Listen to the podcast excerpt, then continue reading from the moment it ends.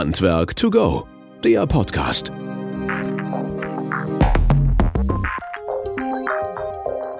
Ja, hallo und herzlich willkommen zu unserem Podcast Handwerk to go. Schön, dass ihr wieder eingeschaltet habt und dabei seid. Wir möchten euch auch immer wieder ermutigen und ermuntern, uns ein paar weitere Themenblöcke zu spielen bzw. auch bekannt zu geben. Gerne könnt ihr uns das unter podcast.wöhler.de oder über unsere sozialen Medien schreiben. Wer gerne auf der einen Seite mal rein möchte in den Podcast, ein interessantes Thema hat, aber auf der anderen Seite natürlich auch sagt, Mensch, die und die Themen wären auch interessant, über die ich gerne mal was hören möchte. Wir versuchen immer rund um das Handwerk alles abzubilden. So haben wir auch verschiedene Sachen rund um die Ausbildung sowie aber auch im Bereich der Kommunikation oder ähnliches immer mal wieder in unseren Gesprächen dabei. Wir freuen uns insbesondere heute auch einen Gast hier im Studio, mal wieder bei uns live im Wöhler Studio zu haben, der auch schon ein, zwei Mal mit dabei war. Wir hatten auch öfter den Wunsch von euch gehört, dass es rund um das Thema ja, Werkzeug, wie geht das denn? Also How-To auch funktioniert tatsächlich in der Praxis und dazu begrüße ich ganz herzlich unseren Wöhler-Referenten Patrick Stork. Patrick, herzlich willkommen. Schön, dass du wieder mal bei uns mit dabei bist und uns dein Wissen teilen möchtest. Hallo Christian, schön wieder da zu sein. Ja, herzlich willkommen. Schön, dass du auch ein bisschen was dazu beitragen kannst.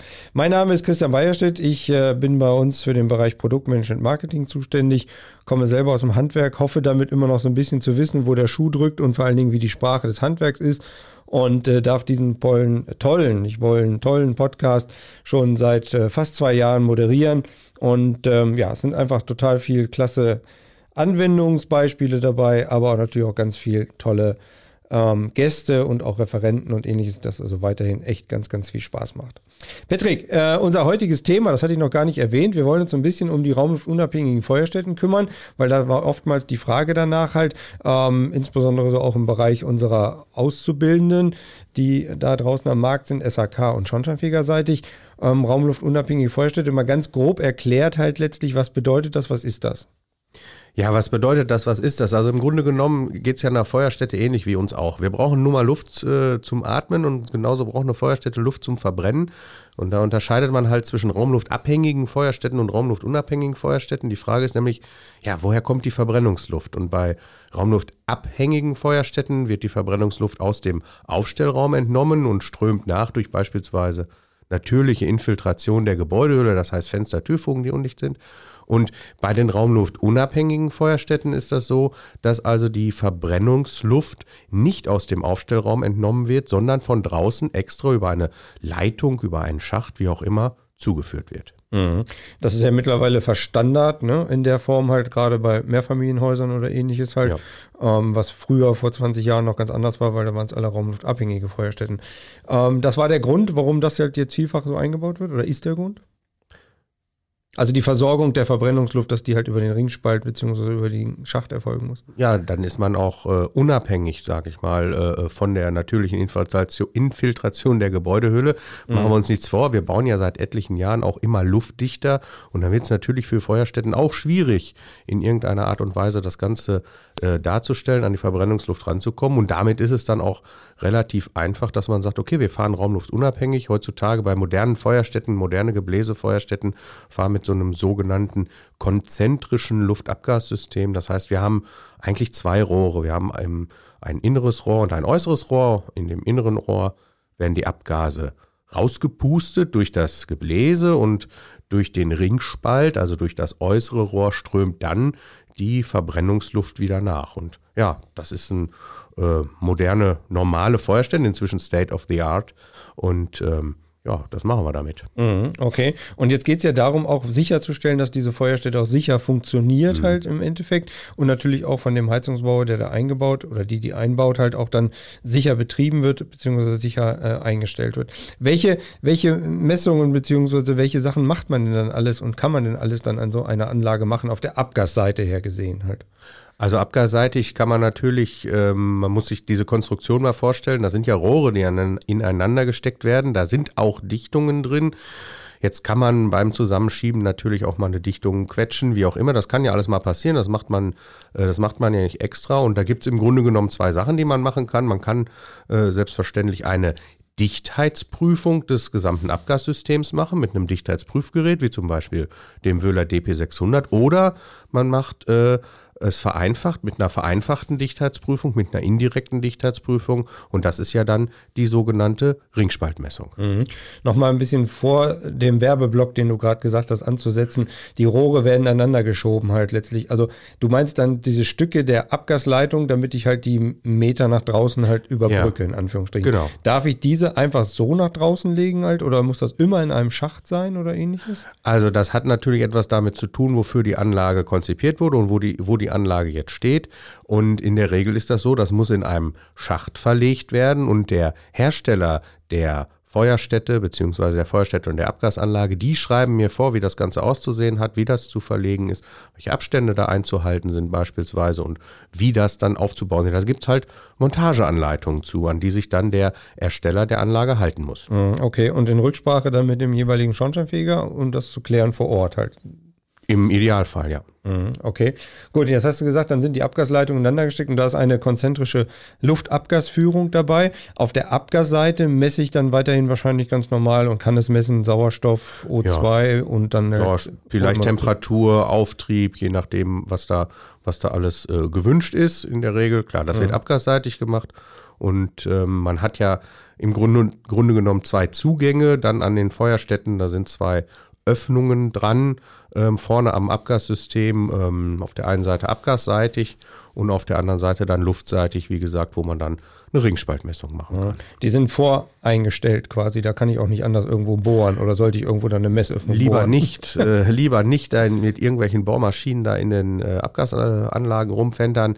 Das bringt nichts, ähm, weil die sind ja, werden ja im Überdruck betrieben, da gibt es ja verschiedene Druckklassen und das ist manchmal nicht so ohne. Man will ja auch verhindern, dass irgendwo Abgase rauskommen und deswegen nimmt man natürlich die vorgefertigten Messöffnungen, die mir der Hersteller dann vorgibt. Mhm, okay. Und da mache ich dann meine Emissionsmessung oder Abgaswegüberprüfung, ja. also meine CO-Messung CO, in dem Fall genau. auf der Abgasseite halt. Ja, genau.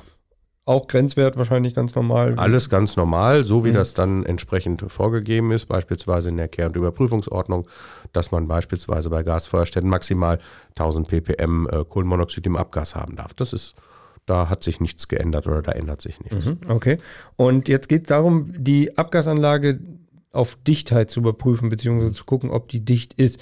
Warum kann sie denn undicht sein, hast du ja schon ein bisschen erklärt gehabt, durch Quetschungen oder ähnliches halt. Zum ne? Beispiel durch Quetschung eine Möglichkeit. Das andere ist, es kann auch sein, wenn man so eine Abgasleitung in einem Schacht verlegt ähm, ohne konzentrisches Rohr. Da macht man das häufig, wenn man jetzt einen alten gemauerten Schacht hat, dann macht man das mit beispielsweise solchen Abstandshaltern. Und ähm, wenn das ein bisschen zu stramm ist, man, es ist nun mal Physik, wenn etwas warm wird, dehnt es sich aus und die Abgasleitung wird auch bei Betrieb länger. Und wenn so ein Abstandshalter beispielsweise viel zu stramm in dem Schacht drinne sitzt, dann zieht sich die ganze Sache wieder zusammen. Das kann durchaus passieren, dass sich die äh, Abgasleitung dann wieder zusammenzieht. Und wenn der Abstandshalter zu stramm drin sitzt, ja, dann zieht es auch die Dichtung auseinander, kann durchaus passieren. Und dann haben wir ein Problem, weil die Abgase sind unter Überdruck in dem Abgasrohr drinne mhm. und dann können die natürlich in den sogenannten Ringspalt, in die Verbrennungsluft führenden Teile reindringen und dann, ja, das ist doof. Mhm. Was passiert dann? Ja, also was passiert, was passiert dann? Dann saugt sich die Anlage ihre eigenen Abgase an und versucht die wieder zu verbrennen. Jetzt haben wir nur viel zu wenig Sauerstoff in diesen ähm, Abgasen drin und äh, als dass man da noch äh, vernünftig was verbrennen könnte. Und so mit verbrennen wir unter Luftmangel. Wir brauchen ja nun mal eins oder wir haben 21 Volumenprozent Sauerstoff in der Luft. Und wenn ich unter Luftmangel verbrenne, dann oxidiere ich nicht auf zu CO2, was ich eigentlich will, Kohlendioxid, sondern ich habe nur noch CO, Kohlenmonoxid. Und das ist natürlich fatal, weil Kohlenmonoxid ist nun mal ein richtig doofes Gas. Mhm, weil tut nicht gut, ne? Äh, gar überhaupt nicht, ist sogar äh, äh tödlich in entsprechenden Konzentrationen. Okay. So, und das Ganze wollen wir natürlich vermeiden und das kann man auch messen halt irgendwo ja. oder feststellen. Und das genau. hast du gesagt, macht man auf der einen Seite mit einem Dichtheitsprüfgerät. Zum Beispiel. Ganz kurz mal erklärt, wir hatten das ja schon mal in einem Podcast mit Rainer Albus beleuchtet, halt genau. Dichtheitsprüfung und Abgasleitung, aber wer das nicht gehört hat, vielleicht nochmal ganz kurz von dir auf einen schnellen Dienstweg sozusagen erklären. Auf einen schnellen Dienstweg, im Grunde genommen schließt man ein Dichtheitsprüfgerät an, man setzt zwei Blasen, unten eine und oben an der Mündung eine und dann bringt man einen Prüfdruck drauf, Prüfdruck richtet sich nach der Abgasleitung, was das also für eine Dichtheitsklasse ist. Dann bringt man einen Prüfdruck drauf und das Messgerät guckt ganz einfach, naja, wie viel muss ich nachlittern, um den Prüfdruck zu halten? Und dann wird das, was man nachgelittert hat, dieser Volumenstrom, der wird durch die innere Oberfläche der Abgasleitung geteilt. Das braucht man nur im Messgerät eingeben, was das für eine ähm, ja, was das für ein Querschnitt ist und wie lang der ist. Und das rechnet das Gerät dann selber aus. Und am Ende kommt eine Zahl raus. Und diese Zahl wird mit der Norm verglichen. Da wird einfach geguckt, ja, ist es dicht oder ist es nicht dicht? Eine gewisse Leckrate darf da sein. Mhm. Aber ähm, wenn die überschritten wird, dann sagt mir dieses Messgerät beispielsweise, öd, ähm, ja, undicht. Und dann muss ich gucken. Ja, dann muss ich gucken. Vielleicht das heißt, in der Kamera, wie auch immer, ja. irgendwas muss ja dann sein. Genau, okay, das dann, ist eine Möglichkeit. Dann genau. ist wahrscheinlich irgendwo was undicht halt mhm. oder kaputt halt, was beides ja. sein kann. Okay. Genau. Und wie stelle ich das in dem Falle dann, oder wie kann ich das dann feststellen? Ja, wie gesagt, ich kann dann versuchen, mit einem beispielsweise einem Kamerasystem da reinzufahren und vielleicht von innen mal zu gucken, ähm, in, inwieweit da was kaputt ist. Vielleicht sieht man eine Quetschedichtung, vielleicht sieht man ein auseinandergeschobenes Rohr. Das ist mit einer Kamera ganz gut sichtbar, zum Beispiel Füller FIS 700 oder FIS 500. Mhm. Da kann man dann einiges sehen. Mhm. Okay, man merkt, dass du, bei welcher Firma du arbeitest halt. Ach, weil, komisch. Ja, die, also wir haben sonst nicht so starke Werbeblöcke halt letztlich, aber mit diesen Systemen funktioniert das ganz gut. Das kann ich auch deutlich sagen. Ähm, okay, also da, da gucke ich dann rein halt quasi, um zu sehen, ob das irgendwo von innen undicht ist oder gequetscht ist. Ja. Oder vielleicht tatsächlich gerissen ist oder sowas. Kann ja auch genau, sein. Halt, ne? natürlich. Ja. Okay, jetzt hattest du am Eingang noch gesagt, es gibt ja noch eine andere Variante, das zu messen halt letztlich. Funktioniert dann wie? Ja, funktioniert dann wie? Ich versuche dann im Grunde genommen nichts anderes als den Restsauerstoffgehalt oder überhaupt den Sauerstoffgehalt im Ringspalt zu messen. Wie eingangs gesagt, haben wir 21 Volumenprozent Sauerstoff in der Luft. Und dann versuche ich im luftführenden Teil einfach zu gucken, Mensch, haben wir wirklich 21 Volumenprozent Sauerstoff in der Luft? Oder ist dieser Sauerstoffgehalt in diesem Ringspalt ist dieser Sauerstoffgehalt in der Verbrennungsluft vermindert. Mhm. Und wenn der vermindert ist, ja, dann wird das ein Zeichen dafür sein, dass es möglicherweise irgendwo eine Undichtigkeit gibt und dass möglicherweise irgendwo Abgase wieder zurückgesaugt werden. Für alle, die jetzt das bildlich leicht vor Augen haben, also im Ringspalt ist ein doppeltes Rohrsystem, was du mhm. gesagt hast, und oben an der Mündung geht dann in dem äußeren Rohrsystem quasi die Frischluft rein mit 21 genau. Prozent. Mhm. Die sollte ja dann auch an der Messstelle noch 21 Prozent haben und in dem Falle, wenn es irgendwo undicht ist, kommen die inneren Abgase, die dann da sind, also im inneren Rohr halt da rein und dann vermischt sich das und ja, dann haben wir halt das, deutlich genau, weniger. Halt, ne? genau, und es kommt zu einer O2-Verringerung. Das okay. ist das, was man misst. Ja, und dann kann ich das an der Stelle, an der Messstelle dann auch messen. Ja. Okay, und womit und wie messe, messe ich das? Ja, und das macht man dann halt mit einem Abgasanalysegerät und der sogenannten Ringspalt-Mehrlochsonde. Mhm. Okay. Die führt man in den verbrennungsluftführenden Teil ein und versucht also diese Ringspalt-Mehrlochsonde. Im äh, Grunde sind das zwei Schläuche mit, äh, mit Löchern drin, wenn man so will, und die legt man um diesen ähm, Verbrennungsluftführenden oder in den Verbrennungsluftführenden Teil rum und um das Abgasrohr drumherum, also um das innere Rohr drumherum. Man hat ja den Zugang von der Feuerstätte aus und ähm, einer links rum, einer rechts rum, die werden sich dann in der Mitte treffen, mhm. sozusagen.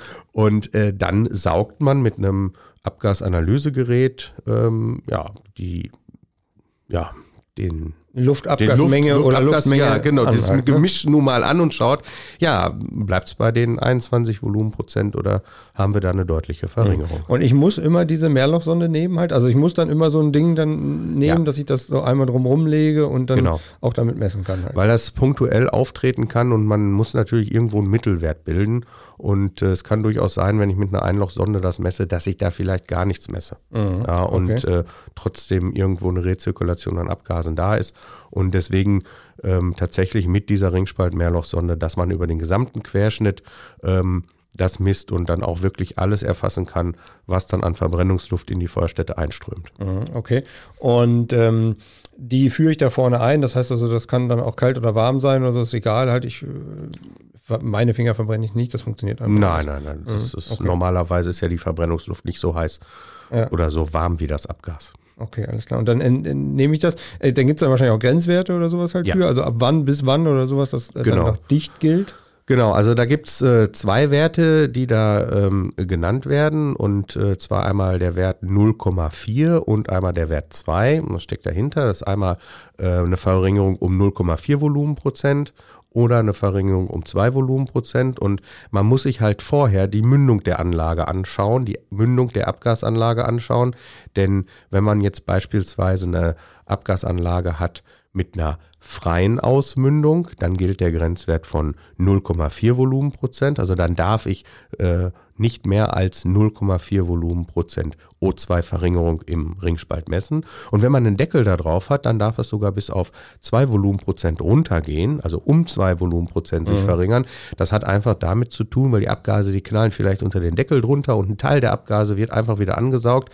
Da kann man sich nicht gegen wehren. Das hat nichts damit zu tun, dass die Abgasleitung undichtig ist, die Abgasanlage undicht ist, sondern das hat einfach was damit zu tun, dass ein Teil der Abgase einfach wieder angesaugt wird, weil ähm, es zu einer Rezirkulation kommt. Das hat also was mit der Ausbildung der Mündung zu tun. Das heißt also, bevor messen, erstmal gucken, naja, wie sieht es denn draußen aus? Mhm. Sollte ich vielleicht sowieso halt, um zu gucken, wie es dann draußen aussieht. Auf halt, jeden. Ne?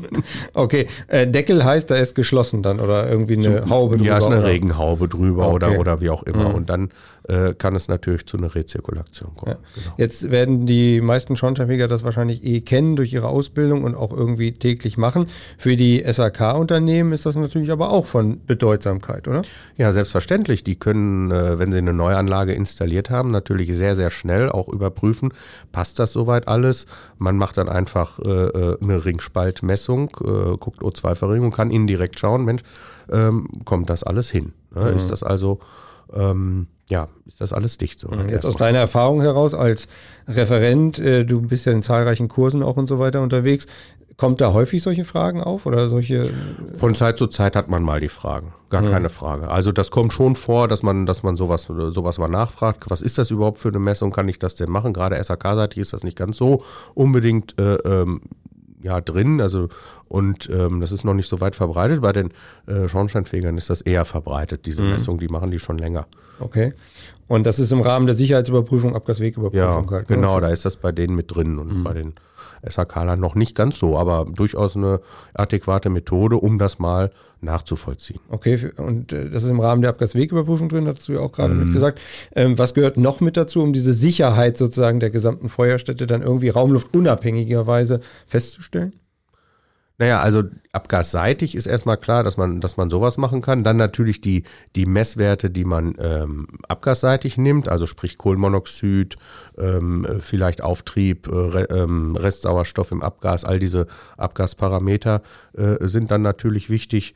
Ja, und allgemein äußerer Zustand der Anlage und alles, was ja. da so zugehört, ne? Zur Abgaswegüberprüfung. Also ist die Feuerstätte dicht, denn machen wir uns nichts vor, diese Feuerstätten arbeiten alle im Überdruck. Das heißt, es gibt da auch Dichtungen, ähm, wo beispielsweise auch mal Abgase rauskommen könnten. Mhm. Bei einer Neuanlage wäre das natürlich denkbar blöd, aber gerade bei bestehenden Anlagen, die unterliegen der thermischen Belastung, die Dichtung wird warm, die Dichtung wird kalt, es ähm, bewegt sich alles und dann kann es natürlich auch mal zu Undichtigkeiten kommen. Fällt dir noch eine bestimmte Stelle ein, wo das auftreten kann? Das äh, kann am Brenner sein, das heißt also Verkleidung ab, äh, beispielsweise ähm, Brennerdichtungen können undicht sein und dann dringen ja auch Abgase sozusagen in den ähm, Raum ein, wo eigentlich die Verbrennungsluft äh, äh, entnommen wird bei einer Feuerstätte selber, also hinter der Verkleidung, wenn man die mal abnimmt, sieht man das. Äh, und ähm, da kann es dann natürlich auch passieren. Das sieht man vielleicht thermische Verfärbung, wie auch immer, oder man gibt einen Abgastester, Abgaspiepser ran oder eine Tauplatte und schaut erstmal, ob da alles kommt. Jetzt habe ich ja meinen kleinen Hintergrund noch und äh, dann gibt es ja auch Feuerstätten, die noch mit Kondensat laufen und so weiter. Ja, ja, klar. Könnte man ja auch vermuten, dass da auch noch was raustreten Selbstverständlich, könnte, ne? auch das darf man nicht äh, vernachlässigen. Äh, Gerade bei dem Rennwert Feuerstätten haben wir irgendwo einen Siphon und aus dem Siphon kannst du natürlich auch rausdrücken, wenn der trocken ist.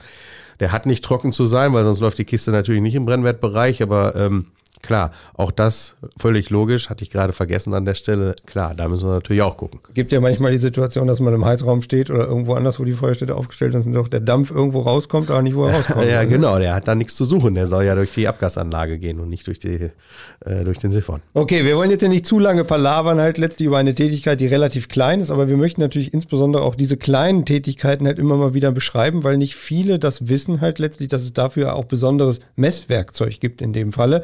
Und und äh, dass es da ja auch Leute gibt, die sich darüber Gedanken gemacht haben, wie das geht. Nachzulesen in verschiedenen Arbeitsblättern meines Erachtens. Ne? Ja, ZDV-Arbeitsblätter, also ZDV ist der Zentralinnungsverband, aber selbstverständlich, wenn da noch Informationen gewünscht sind, auch bei uns auf der Homepage ähm, unter, dem, unter der Wissensplattform findet man auch einen Text zur zur Ringspaltmessung. Mhm, okay, und da gibt es dann auch ein Erklärbär-Video von dir, glaube ich. Auch da, eins der ersten sogar, ist das schon etwas älter, aber ähm, ähm, auch da gibt es dann so eine kleine Erläuterung, wie das denn funktioniert und wie man das denn macht. Also wer sich das jetzt nicht bildlich, bildlich unbedingt vorstellen kann, wie das Ganze aussieht, der sollte dann vielleicht, kann er das auf YouTube sich mal reinziehen. Okay, genau, das mal reinziehen ist ein Stichwort.